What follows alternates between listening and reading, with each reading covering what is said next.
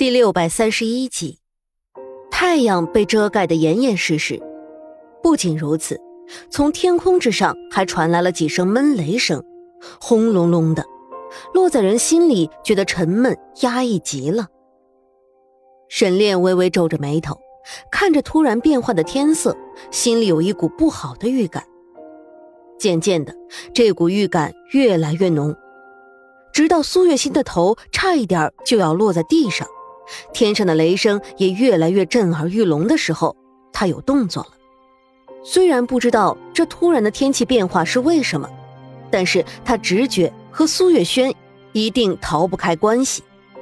所以在苏月心还没有磕头下去的时候，他率先出手揽住了苏月心的肩膀，将人从地上拉了起来，然后动作迅速的将人拉到马车旁，把人抱上马车，驾着马车扬长离去。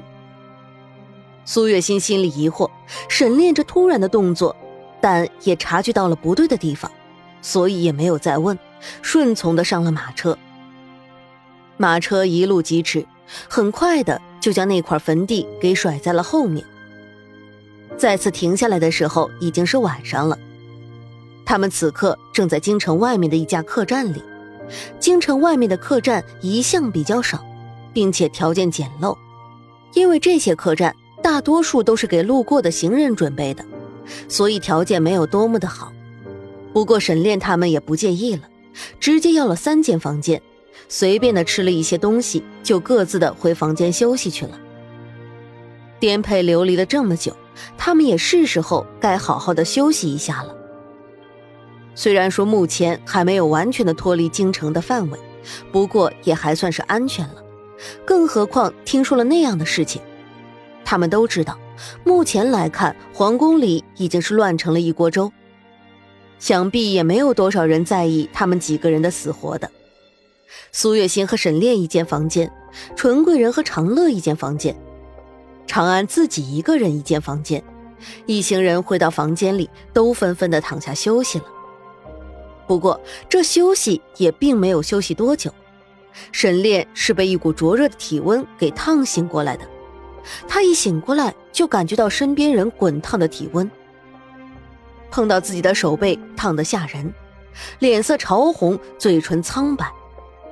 沈炼急忙用手探了探苏月心的额头，果然滚烫的吓人，就连靠近他的时候，都能感觉到他滚烫的呼吸。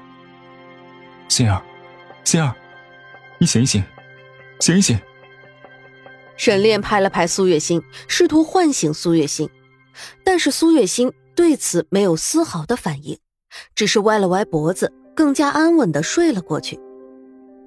心儿，沈炼直接又叫了一声，还是没有丝毫的反应。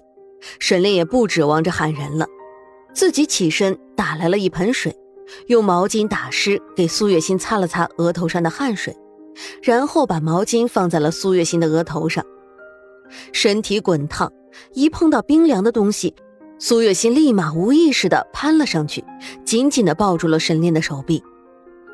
心儿，沈炼又轻声的喊了一句：“嗯。”这下子，苏月心睁开了眼睛，迷茫的看了看四周，然后又看了看眼前的人，声音低沉软糯：“这里是哪里呀？我为什么会在这里？”苏月心皱着眉头，不自觉的问道：“这里是客栈啊，你生病了？”沈炼回答道：“客栈？这里是什么客栈？我怎么不记得有这个客栈啊？”苏月心继续询问：“你没有来过，怎么会知道呢？乖，你快睡吧，睡一觉起来就好了。”沈炼耐心的哄着苏月心。直到苏月心再次的闭上眼睛，但是苏月心闭上眼睛没有多久的时间，他就唰的一下又睁开了眼睛，眼睛里满是惊恐和害怕，一双如水般的眸子滴溜溜的乱转着，好像是在找什么东西，也像是在畏惧什么东西。心儿，你怎么了？怎么突然睁开眼睛了？是不是有什么事情？沈炼询问道。没有，什么都没有，你不要说话了，让他发现就不好了。”苏月心低声说道。这下子，沈炼是真的被搞蒙住了，被他听到，他是谁？心儿，你是不是做噩梦了？乖，没事的，不要害怕，有我在，不会有什么的。沈炼笃定的说道：“不是，不是的，你不知道吗？你没有看到吗？他回来了，他回来了，他要带走我。他说他就是来带走我的。”苏月心低声说道，一边说话一边身子不停的往墙角缩。一副生怕被人抓走的模样。心儿，别怕，别怕，你告诉我是谁要抓你，是谁要带你走？你告诉我，我来保护你，好不好？